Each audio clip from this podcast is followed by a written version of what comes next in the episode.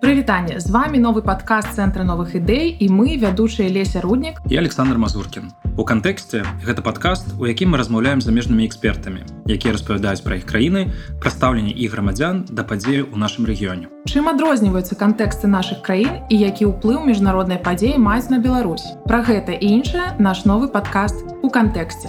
Для нас важна ваше меркаванне, таму мы вітаем ваши адзнакі і каментары на платформах, дзе вы нас слухаеце. Прывітанне леся. Прывітанне Саша. Што чуў што ты вось толькі з берліну вярнулася? Так вось акурат сёння з берліну і адразу на падкаст. Ну як адчуванне ад Берліна?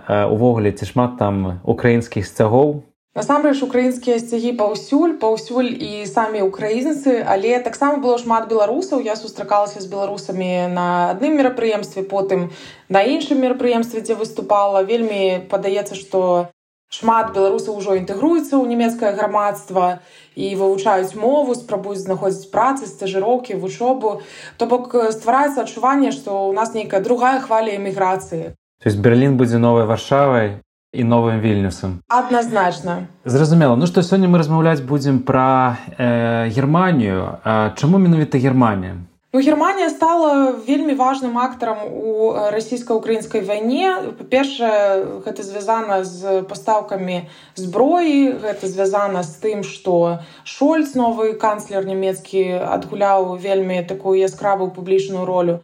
Таму нам стала цікава паглядзець на тое, як, як развіваецца гэтая краіна, як на яе ўплываюць тренды эміграцыі, новыя хвалі эміграцыі і увогуле, што самі немцы думаюць пра новую знешнюю палітыку. Цікава, ну што у нас сёння вельмі э, значны госць. Так што давай адразу э, да падкаста. Пагналі. З намі ў студыі Андрэа Сумленд гэта аналітык цэнтра ўсходнееўрапейскіх даследаванняў у шведскім інстытуце замежных справаў, прафесор паліталогіі ў кіевскім магілянскім універсітэце. Андрэа абараніў доктарскую ступень у Стэнфордзе і таксама у фрайскім універсітэце Берліна. Андрэас вельмі рады вас бачыць сёння з намі ў студыі прывітання. Э, спасибо большое. К сожалению, я не говорю по-белорусски, но вот буду по-русски говорить. Выдатно. Э, я думаю, что это luxury для нас иметь у студии гостя, які разумеє беларускую мову, так само украінскую и так само размаўляе з намі. Неверагодна. Так. Ну што ж, мы адразу перайдзем да пытанняў. І першы аспект, які нас цікавіць, гэта міграцыйная палітыка. Германія традыцыйна адна з першых працягвае руку дапамогі людзям, якія бягуць ад канфліктаў і ад войн. І вось у гэтым, у гэтым разрэзе, наколькі Германія гатова да новай хвалі уцекачоў з Украіны, напрыклад, у выпадку, калі адбудзецца яшчэ большая эскалацыя на фронте, ці будзе знішчана ключавая інфраструктура. Да, это сейчас действительно вопрос, который тоже многих украинцев э, волнует, э, потому что действительно может э, получиться так, что если инфраструктура, скажем, Киева больше не сможет снабжать людей с водой, с электричеством, с э, отоплением, тогда э, будет эвакуация, и тогда, наверное, многие э, украинцы поедут в Европейский Союз, и, наверное, Германия будет од, одним из этих, этих целей для украинцев. Э, вообще-то, вот по моему наблюдению, сейчас уже, так сказать, по немецким меркам э, дошло до некого э, до некой границы, то есть уже принято много беженцев, они относительно хорошо устроены, многие получают квартиры или, по крайней мере, комнаты, квартиры, и относительно тут, наверное, Германия больше других стран э, заботятся о, о беженцах. И если бы предоставить новой волной беженцев тоже такие э, условия, которые сейчас уже предоставили тем, которые Эм, приехали, тогда это будет для Германии э, проблемой, потому что ну, уже сейчас ресурсов э, мало осталось, и э, там может, скажем так, получиться, что Германия будет отказываться эм, от новых беженцев, будет просить других стран, членов Европейского Союза, например, Швецию, о том, чтобы принять больше беженцев, там может так случиться, что потом будет некое, некое распределение эм, организовано Европейским Союзом, чтобы все страны как бы взяли свою долю. Есть такое э, уяўленне ў некаторых краінах захада, што да уцекачоў з Украіны было лепшае стаўленне, чым, напрыклад, да уцекачоў з Сірыі і іншых краінаў, што таксама прывяло да пэўных такіх канфліктаў прынамсі ў сацыяльных медыа ў заходніх краінах як зараз нямецкае грамадства ставіцца да гэтага ці аднолькавае стаўленне да ўсіх мігрантаў ну э, тут есть разные причины тому что в общем-то отношение как э, по моему впечатлению э, в германии к украинским беженцам хорошие очень хорошие даже очень э, помогают и часто это даже не только делает э, государства, а гражданские структуры или просто частные лица, которые э, помогают. Одна из причин, потому что э, люди считают все-таки украинцев э, европейцами, это географически и культурно ближе. Ну и есть, наверное, просто такой фактор, что это все тоже считается в Германии некой такой сферой, скажем так, ответственности, потому что ну, мы там когда-то, как и в Беларуси, много плохого наделали в свое время, и вот сейчас как бы э, настал такой час, э, такое время, чтобы что-то вернуть как бы украинцам, которые вот пострадали э, во Второй мировой войне. Это играет роль. Эм, тут, наверное, тоже нужно признаться, что есть некий эм, фактор расизма, да, что вот к белым украинцам эм, в основном лучше э, относятся к, э, чем к арабским э, беженцам. Ну и в целом есть тоже такой феномен, что эти вот украинские беженцы, они потом быстро интегрируются, и многие находят все-таки работу или, по крайней мере, какие, какие-то подработки, и потом сами себя тоже поддерживают. И они э, тоже в том смысле другие, что э, большинство беженцев из Украины – это женщины и дети, а из Сирии это было, там было большинство молодые мужчины. Э, ну, там есть разные причины, и тут, конечно, к, к, к детям другое отношение, чем, скажем, к взрослым людям. Падаецца вам, што ёсць розніца ў тым, як жыхары Геррманіі ставяцца да уцекачоў з рассіі, Украіны і Беларусі. Ці ёсць нейкая розніца для іх, хто жыве на суседняй вуліцы. Ну, на фоне вот того, что э, немцы каждый день видят по телевизору, наверное, сочувствие больше всего к украинцам, да, потому что война, и понятно, что люди бегут от, от бомб, от ракет, от э, вот этих условиях, которые потом Э, ну, невыносимые. Поэтому здесь есть некая градация. Но в целом, я думаю, там э, в основном не очень различают между разными э, группами. И тут есть, наверное, тоже сочувствие, скажем, людям из, из Беларуси, которые бегут от Э, лукашенковского режима или из, из России. Но, наверное, тут все-таки вот на фоне того, что каждый день э, вот эти кадры про войну из Украины, эм, тут, наверное, есть э, больше всего внимания, скажем так. Многие забывают, что Германия была поделена на две краины, принамсі в нашем регионе. Ці уніфікацыя Германии скончана і ўвогуле ці ёсць розніца грамадскіх думак у заходняй Германии і у восходняй. Да, это удивительно, что после 30 э, лет все еще более 30 лет э, остаются большие различия между вот, политической культурой, политическим взглядом, политическим преференциям между э, Восточной и Западной Германией. Если посмотреть э, географию э, вот, э, выборов, политическую географию опросов, то э, здесь есть э, существенная разница. И, в частности, разница в том, что радикальные партии, как праворадикальная, так и леворадикальная партия, они больше получают поддержки в Восточной э, Германии, и что тоже, увы, я сам из Восточной Германии, поэтому меня тоже как бы затрагивает, что здесь, э, в Восточной Германии, я имею в виду, э, есть больше таких, скажем, пропутинских, апологетических и частично, э, скажем, тоже так, антиукраинских настроений.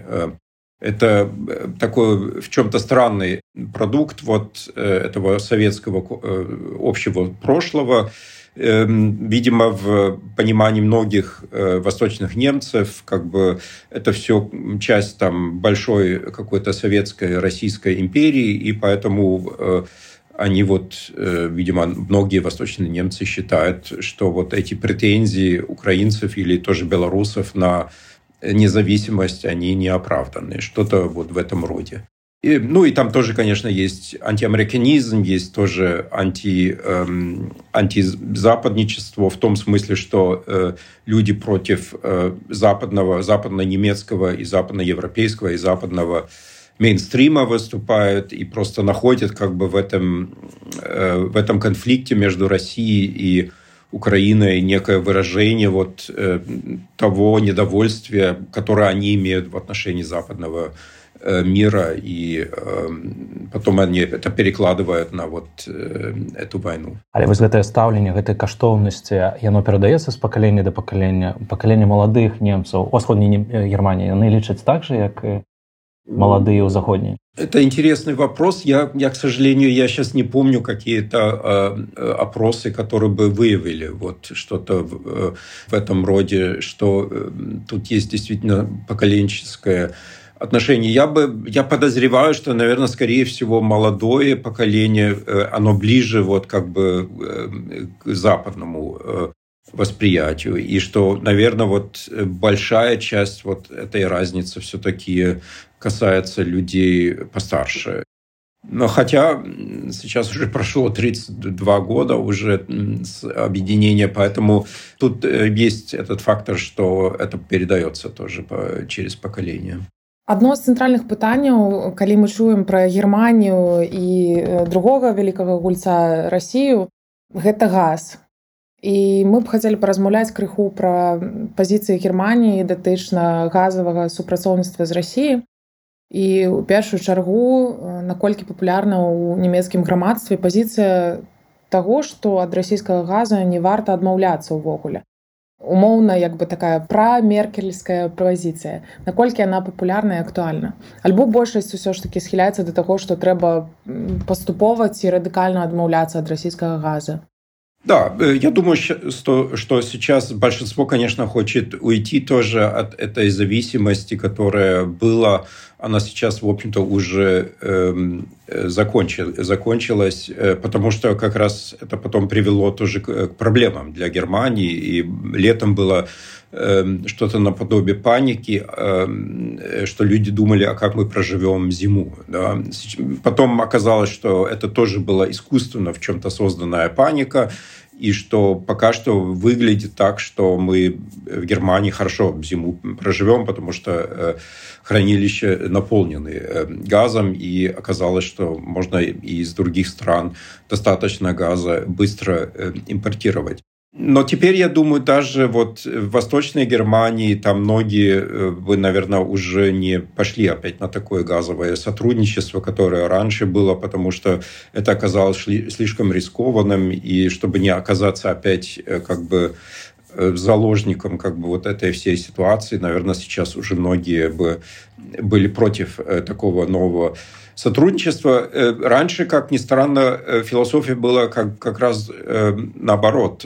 Там было некое представление о том, что поскольку мы создаем вот эту взаимную зависимость друг от друга, то есть немцы зависят от российского газа, а Россия зависит от, от этого экспорта, от этих проводов и от доходов из экспорта, что это будет способствовать миру в, в Европе. Было, был такой рассказ, да, ну, э, сказка, байка, я бы сказал. И, ну, и потом оказалось, что действительно это бредовое. В общем-то, была внешняя политика, которая вот, э, создала эту частичную зависимость, и что эм, ну, это просто была некая мифология, которая специально создавалась, видимо, теми людьми, которые выигрывают или политически, или экономически от э, этого э, сотрудничества.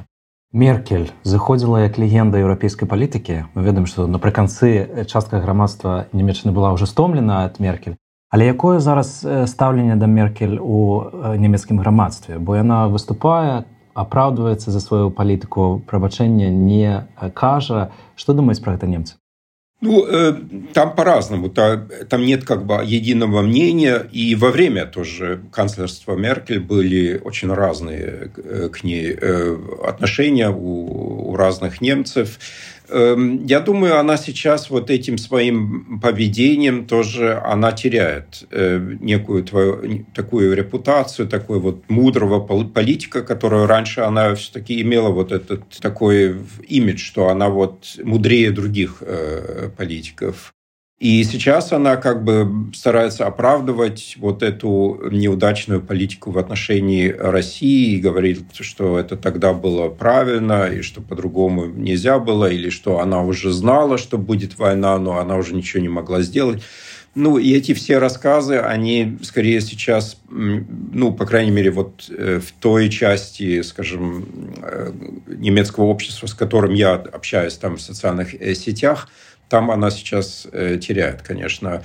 Эм, э, к, ней раньше уже тоже были претензии, что э, было непонятно, почему она вот эту политику Шрёдера, предыдущего канцлера, в общем-то, дальше проводила. Но там всегда считалось, что ну, она, видимо, эм, таким образом хочет сохранить какую-то связь с Москвой, чтобы была еще какая-то коммуникация. Ну и сейчас э, было бы самое, мне кажется, честное с ее стороны сказать, что вот она там э, ошиблась э, в этой своей политике, что это все не так вышло, и до сих пор, увы, она оправдывает саму себя. Но, эм, но, тем не менее, она, конечно, остается очень признанной и уважаемой фигурой в Германии новы ўрад германії новы канцлер шольц. Наколькі я глядзеў по статыстыкі і по рэйтынгам рэйтынгі катастрафічныя. Як немцы ставяцца да яго таму што таксама былі такія чаканні што ён стане новым лідарам Еўропы не толькі германія але у канфлікце ва ўкраіне ў вайне ён як-то вельмі мала малую ролю іграе у медыя якое стаўленне да яго немцаў Ну, опять же, это по-разному. То есть, мне, которые считают его хорошим канцлером, я тоже, в общем-то, считаю его не, неплохим канцлером. Могло бы быть хуже, скажем так, если бы, э, скажем, вот э, кандидат от христианских демократов выиграл, э, был такой Армин Лашет, о, о нем сейчас уже многие забыли.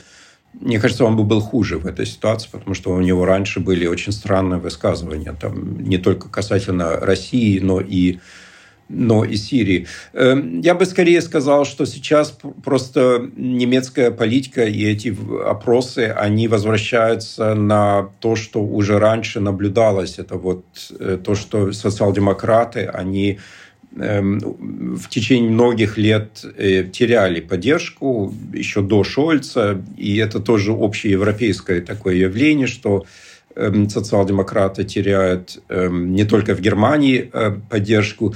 И потом во время выборов, э, выборов эм, они вдруг набрали больше, чем ожидалось. И это было связано, в частности, я думаю, с тем, что в руководстве их конкурентов, христианских демократов, дела были э, непонятные. Потом был выдвинут кандидат, который оказался не сильным. И таким образом э, это все э, сыграло в пользу социал-демократов. Э, и сейчас просто в вопросах они опять опустились, христианские демократы опять поднялись. Но, в принципе, это та ситуация, которая скорее вот в последние, я бы сказал, 15 лет была эм, такой обычной. Эм, я думаю, пока еще рано сказать про, про Шольца. Он все-таки только э, сейчас где-то год, он, кажется, сейчас э, э, как канцлер провел. И э, э, ну, я считаю, что он ну, относительно адекватный для этой ситуации канцлер. И он, наверное, тоже сыграл сейчас некую роль э, в, э, в, в том, чтобы повернуть свою партию социал-демократическую на более, скажем так, реалистичный путь. Эм, и он, хотя э, он был, видимо, другом Шрёдера политическим и тоже сегодняшний председатель социал-демократов Лас Клингбайл был даже как бы протеже от, э, от Шредера, они все-таки от него ушли. И, и, и Штайнмайер тоже де-факто э, поздно и э, слишком, я бы даже сказал, поздно, но они все-таки отошли от, от этого э, шредерского подхода. Калі мы кажам імя Шольц, мы адразу думаем пра тую крытыку, якая з'яўлялася ў яго бок адносна міжнароднай палітыкі Геррманіі па вайне ва ўкраіне ці рашэннях, якія былі звязаны ў першую чаргу з пастаўкамі зброі. І вось падаецца, што ў самым пачатку Геррманія не асабліва спяшалася дапамагаць Украіне са зброі. Там была крытыка наконт якасці зброі ці тыпу зброі, яе колькасці, хуткасці паставак і гэтак далей. І вот сёння падаецца, што Геррманія пастаўляе дастаткова шмат зброі ўсё ж такі ва ўкраіну. Што вы можете на гэты конт сказаць увогуле, чаму гэтая змена адбылася і што пра это думаюць немцы? Ну, я бы сказал, что это скорее эволюция была. Это для Германии была новая ситуация после 24 февраля, э, что она была втянута вот в такой геополитический конфликт, и был вот этот запрос на э, военную помощь с ее стороны, на, на что потом Шольц официально согласился в этой известной его речи 27 э, февраля, где он вот э, говорил про водораздел вот в европейской политике, европейской истории, ну и тогда начиналось как бы это риторический отход от старой так называемой восточной политики, а вот практический э, отход, он только, э, ну так фундаментально уже состоится, я бы сказал, в последние три месяца, вот когда все больше поставляется э, тяжелая техника в, из Германии в Украину. И тоже речи ведущих политиков, самого Шольца, Штайнмера, они э, все более адекватные. И сейчас тоже я так наблюдаю, тоже по вопросам украинских журналистов, э, видимо, имидж Германии где-то за последние 2-3 месяца значительно улучшился в, э, связи с поставкой этого оружия. И, э, ну, это было медленное развитие, но оно частично оно объясняется не столько там личностью Шольца, а, а с тем, что как бы все немецкое общество, оно было как бы ну, не готово для этого. Для нас традиционные сферы внешней политики – это культурный обмен, там, инвестиции, э, э, научное сотрудничество, там, э, инфраструктурные проекты. Это вот то, что Германия умеет делать и делала десятилетиями. Теперь она вот поставляет уже тяжелое оружие. Но, тем не менее, у меня до сих пор претензии тоже, потому что вот с этими танками, например, не решено теперь вот э, вопрос об этих ракетах «Патриот», которые э, Германия предложила Польше, потом Польша предложила, чтобы их передать Украине, потом Германия опять э, эм, сказала, что она должна спросить у НАТО, и вот как бы вот это туда-сюда, эм, это вот сейчас опять повторяет, что мы уже раньше видели с ранними поставками, что э, идет э, там э, долгая коммуникация вместо быстрых решений. Ну, увы, Германия такая, и она, конечно, ну, в военно-политическом, военно-техническом отношении она не, не лучший партнер ни для Украины, и было бы, наверное, не для какой-либо другой страны. У сваёй прамове Шольц таксама казаў пра тое, што трэба аднавіць нямецкую армію І там 100 мільярдаў еўра бюджэта наступны год, калі я не памыляюся. Якое стаўленне ўвогуле нямецкага грамадства, бо гэта азначае, што Германія будзе мець самую моцную армію, может быть не ў наступным годзе, канешне, у Еўропе прынамсі, але праз 10 гадоў адназначным. Ну, в связи с тем, что произошло в Украине сейчас, э, конечно, есть э, ощущение того, что э, нужно инвестировать в эту сферу. Эм, хотя, эм, опять же, Герма... немцы тут в особой э, ситуации тем, что Германия окружена дружественными странами, они, мы, мы в ЕС и в НАТО, э, мы живем под этим атомным э, зонтиком. Эм, США, ядерным зонтиком. И поэтому есть как бы некая недооценка вот этих вопросов безопасности, военных вопросов, и поэтому все-таки остается большая пацифистская часть в немецком обществе, которая критикует это. Ну, я думаю, я сейчас не помню э, точные данные опросов, но оно вот это 50 на 50, да, что вот 50 поддерживают это, и некоторые считают, что даже еще больше нужно инвестировать э, в оборону и в безопасность. А другие считают, что это не нужно, и что... Ну, и в каком-то смысле и для самой Германии это действительно и не нужно, потому что мы окружены дружественными странами, для нас какой-то очень такой уж острой проблемы безопасности в принципе нет. Поэтому э, тут э, я даже не знаю, куда я бы э, себя от, от, отнесся. Мне кажется, что если уже инвестировать э, эти деньги, то стоило бы их инвестировать как раз, может быть, э, в те сферы, где Германия потом могла бы что-то сделать вот с этими э, инвестициями.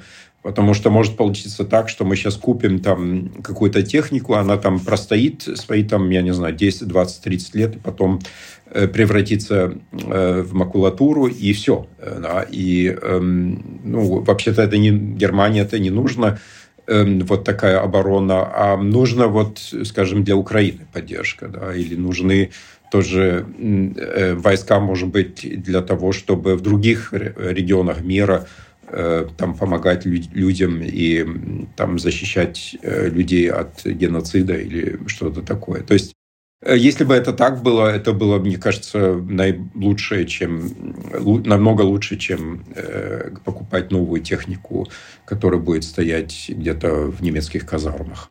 Ці будзе Германія лабіраваць э, удзел Украіны ў НАТО. Калі настане час вырашацца, падтрымліваць, галасаваць і не галасаваць, скажем, на наступным тыдні, што як будзе галасаваць Германія? Ну, Германия имеет э, касательно этого вопроса плохую, конечно, репутацию, как в Грузии, так и в Украине. Она была, наверное, все-таки решающим голосом э, в 2008 году, когда Грузия и Украина эм, э, подали заявление на вступление в НАТО, и тогда на Бухарестском саммите НАТО приняло такую очень странную декларацию, эм, в которой было сказано, что Грузия и Украина станут, будут э, членами НАТО, но там не было сказано, как и когда это э, будет. Ну, вот эта вот странная декларация, она, я думаю, и в чем-то э, потом оказалась проблемой и одной, я бы даже сказал, причиной вот, вот этих войн. Сначала э, российско-грузинской войны, а теперь и э, российско-украинской войны.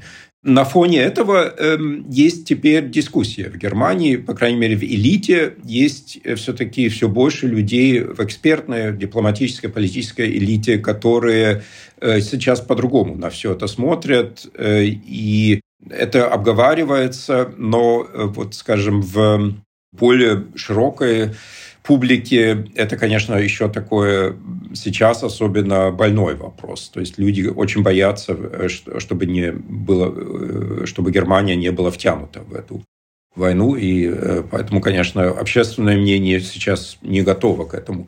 Эм, если будет эм, потом какой-нибудь мир, эм, тогда, я думаю, Германия, скорее всего, будет это поддерживать Тут сейчас много меняется, и э, я не исключаю, что через 2-3 года уже будет э, совсем другое решение. Но это все пока что спекуляцыі насамрэч падаецца што нато это такое пытанне па якім у грамадства не хутка змяняецца меркаванне як мінімум у швецыі гэта быў такі доўгі працэс па якім скажем толькі такая падзея як вайна в Украіне вызвала змену радыкальную змену ў грамадстве. Ну то бок на такі адсотак які пераважвае ў падтрымку нато. У германії вот як некаторыя даследаванні паказваюць там скажем да вайны за год да вайны большасць насельніцтва германії не падтрымлівала удзел украіны ў нато. Але пры гэтым конечно трэба ўлічваць што германія у адрозненне швецыі сама з'яўлялася чальцом нато. Усё ж такі нават калі адбудзецца нейкае мірнае вырашэнне канфлікта скончыцца вайна Ну ці трэба будзе немцам падтрымліваць тады ўдзел Украіны у НАТО, калі мы ўжо вырашылі як бы самую вялікую праблему вайну і быццам бы навошта тады ставіць пад рызык Украіну, калі Украіна далучыцца і там адбудзецца новая третья вайна. Да, я, я думаю, что если будет э, успокоение и э, если даже будет некий мир, то я думаю, теперь уже немцы к этому готовы. Э, сейчас э, как бы вот это эм, осторожность немцев как с поставкой тяжелого оружия, так и со вступления Украины в НАТО, она объясняется тем, что немцы напуганы. Да, вот мы очень боязливый народ. Э, вот немецкое слово «ангст» переводится, э, это боязнь, она переводится в, а, на, английский, на английский язык не только как fear, но и как Angst. То есть э, в английском языке есть немецкое слово Angst. Ну, это, она, это выражает вот как раз вот, что немцы имеют эм, эту репутацию быть боязливыми. И сейчас люди боятся Третьей мировой войны, ядерной войны, и, конечно, российская пропаганда этим играет, поэтому мы имеем эти все дискуссии вокруг э, поставки тяжелого оружия, и эм, не дай бог, НАТО будет как-то втянуто э, в это. Хотя, мне кажется, это все эм, не так бы все было бы э, на самом деле, если бы, например, НАТО бы решило эм, создать над Украиной беспилотную зону, и э, расстреливала там со своими уже средствами, э, скажем, эти э, ракеты, которые летят из, из России. Я не думаю, что это привело бы э, там, к эскалации и к Третьей мировой войны, потому что ну, это все-таки не территория России. Да? И вот пока бы вот эта беспилотная зона была бы на территории Украины, это суверенное решение эм, Украины э, э, и э, ее внешней политики создавать такую беспилотную зону. Но, но пока что немцы к этому не готовы, и они сейчас вот очень боятся этого. Я надеюсь, что вот как только будет какое-нибудь более-менее стабильное перемирие, что все-таки не будет больше вот этой боязливости, и что наконец-то Украина вступит в НАТО. Польша и Германия мы вельмі много чуем пра адносіны гэтых двух краін і яны здаецца не вельмі простыя. Вось польша зараз патрабуе рэпарацыя аднак з іншага боку польша вельмі актыўна ўдзельнічае у падтрымке украіны у гэтай вайне.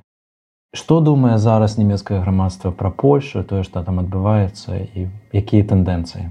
Касательно польши есть эм, разделенное мнение. Э, оно, конечно, э, тоже зависит от э, индивидуумов, то есть люди по-разному смотрят на, на Польшу, но Сейчас, пожалуй, наибольший раздел – это вот видение, с одной стороны, внешней политики Польши и, с другой стороны, внутренней политики, потому что к внутренней политике сейчас многие ну, с опасением относятся, потому что есть такое консервативный сдвиг э, в, во внутренней политике Польши, который для немцев э, не совсем понятный. Да, и эм, это отдельная проблема.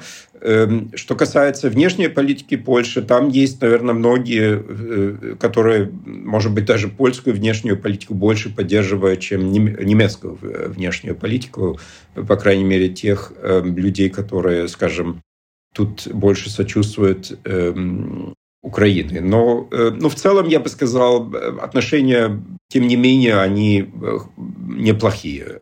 Польско-немецкие отношения за последние 30 лет стали довольно тесными. И э, несмотря вот на эти все распри, которые сейчас появились эм, э, в связи с этим консервативным креном в Варшаве, они, эти, я думаю, отношения останутся тесными. І на фоне вось літвы і Польши Германія акурат славіцца тым, што займае вельмі асцярожную пазіцыю па міжнароднай палітыцы, па знешняй палітыцы. Я так разумею, што тое, што вы маеце на ўвазе, што можна сказаць, што з пачаткам вайны Германія адышла як бы на задні план ці на другі план у кантэксце лідарства ў знешняй палітыцы ў Еўропе.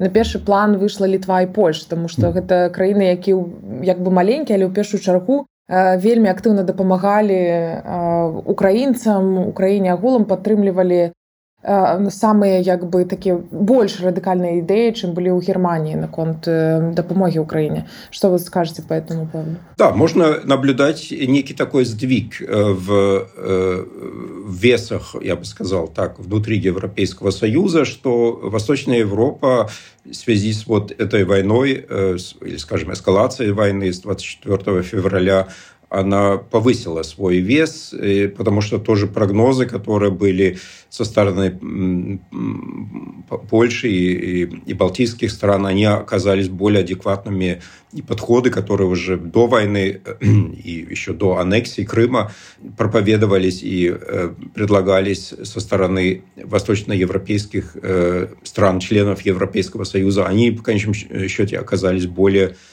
адекватными. Эм, и сейчас, да, действительно, эм, есть, наверное, большее влияние вот таких стран, даже таких маленьких стран, как Литва, которые со своими инициативами, они э, создают в чем-то новый тон в Европейском Союзе. Насколько это долго долгосрочно и насколько это скорее вот связано с особой ситуацией сегодня, трудно сказать. Э, там еще тоже многое зависит от того, что будет э, во Франции, потому что ну, такого лидерства Германии в Европейском Союзе, собственно, никогда не было. Это обычно была вот э, такая двойная э, голова или, или лидерство вот, э, Франции и Германии. И Германия, скорее всего, она даже и не хочет особенно лидерства, она скорее хочет координир, координацию и э, совместные действия вот, э, разных европейских стран,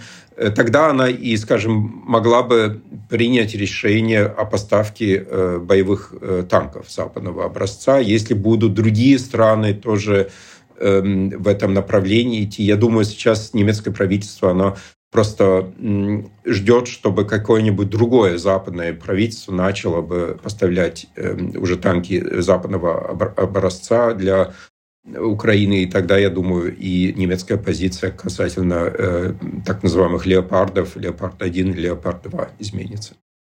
Размаўляў троху з шведскімі палітыкамі і яны кажуць пра тое, што як вялікая Брытанія выйшла з еўрапейскага саюза, то э, Германія атрымала такой статус гегемона і на самой справе вельмі многа вырашае. Адначасова Шольц абяцае краінам на балканах, што еўрапейскі саюз будзе пашырацца, хаця не ўсе краіны еўрапейскага саюза з гэтым згодныя. Увогуле ж якое дачыненне зараз у немцаў да еўрапейскага саюза і адчу... ці адчуваюць яны зараз, што гэта яны валодаюць палітычнай агендай прынамсі у еўрапейскім звязе. Ну, как я уже сказал, у немцев скорее тут нет таких амбиций стать особенным лидером. Эм, тут, э, в общем-то, э, это всегда было после Второй мировой войны так, что Германия скорее искала э, способ строиться как бы в общую западную политику и эм, в общем-то, оставляла лидерство другим странам. И эм, в чем-то, может быть, и кто-то сейчас, может быть, в Берлине сожалеет уход Великобритании, и потому что Великобритания больше ну, не может вот э, сотрудничать в лидерстве, потому что она уже не член Европейского Союза. Что касается э, балтийских стран, да, там есть действительно вот э, такой тоже, я бы сказал, прогрессивный сдвиг в немецкой политической мысли, что к этим странам стали более серьезно относиться, и, может быть, теперь мы будем уже скоро эм, наблюдать новые расширения. Ну, для обычных немцев это, скорее всего, такое, такие вопросы, а, по, по которым они ну, не, не имеют э, четкую позицию, они скорее вот следуют тому, что элита э, там предлагает. И, и в элите есть действительно сейчас, э, вот за последние месяцы, есть такой сдвиг на расширение Европейского Союза, на усиление Европейского Союза. Такая новая динамика, по крайней мере, в речах, риторическая динамика наблюдается, которая обнадеживает.